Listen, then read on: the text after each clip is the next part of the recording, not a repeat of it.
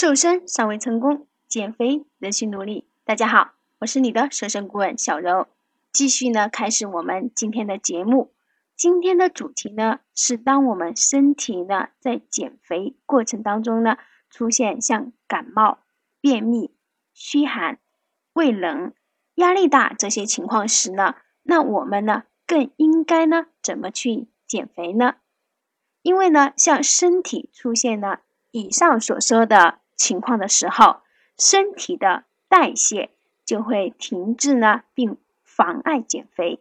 其实呢，大家最明显的感受就是便秘。我相信呢，很多减肥的朋友们一定出现过便秘问题。便秘问题呢，如果得不到很好的改善，不只是简单的妨碍了减肥，同时呢，也影响了健康。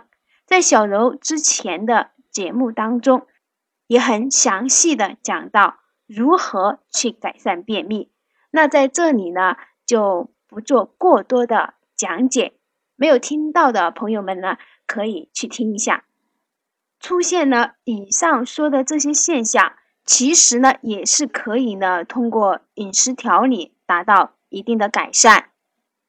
食材的选取呢，对我们身体影响相当大。不同食材的一个搭配，它所表现的功效呢？也是不一样的。像小柔一直有强调过，像菇菌一类的食材就能很好的去改善到便秘。以往听过小柔节目的朋友们呢，一定很了解。所以呢，如果我们能更好的了解到食材，并且呢，把它融入到平日的三餐当中的话，不但呢能改善到身体所表现的现象，同时呢还能达到。减肥消脂的作用，小柔呢一直主张饮食调理。当然，饮食调理并不是单一的食材选取，更主要的是注重过程。如果呢去改善饮食结构，结合自身的情况，那么这样呢才能达到最适合自己、最有效果的一面。在我们的生活当中。难免呢会觉得身体不舒服，或者呢是忙碌的时候。那么，如果在食材的选择上面更用心的话，其实呢这样的现象呢就很好的去控制了。那比如说哪些食材呢能够更好的帮助到我们解决这样的现象呢？细细的听小柔给大家说一说。那我们呢先说一下虚寒胃冷的表现。那这时我们多选择像大葱、韭菜、红薯、生姜这类食材来搭配自己的三餐的话，能够促进血液循环，让身体呢暖和起来。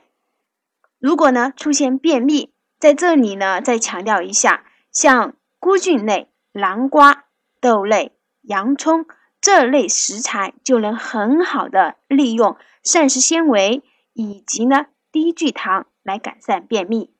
还有的朋友呢，经常会问到水肿现象，那我们呢就可以选择像玉米、芋头、土豆、莲藕这类的食材呢，它就能很好的利用钾以及海藻酸钠，排出呢多余的盐分。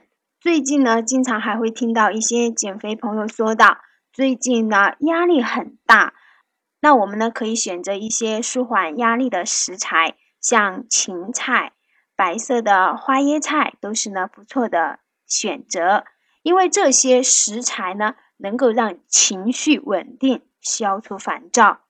还有呢，就是要特别的强调一下，之前呢，在我早期的节目当中有讲到过睡眠质量的重要性，也是影响到减肥的因素的。所以呢，如果你的睡眠质量差，一定要想办法去改善掉。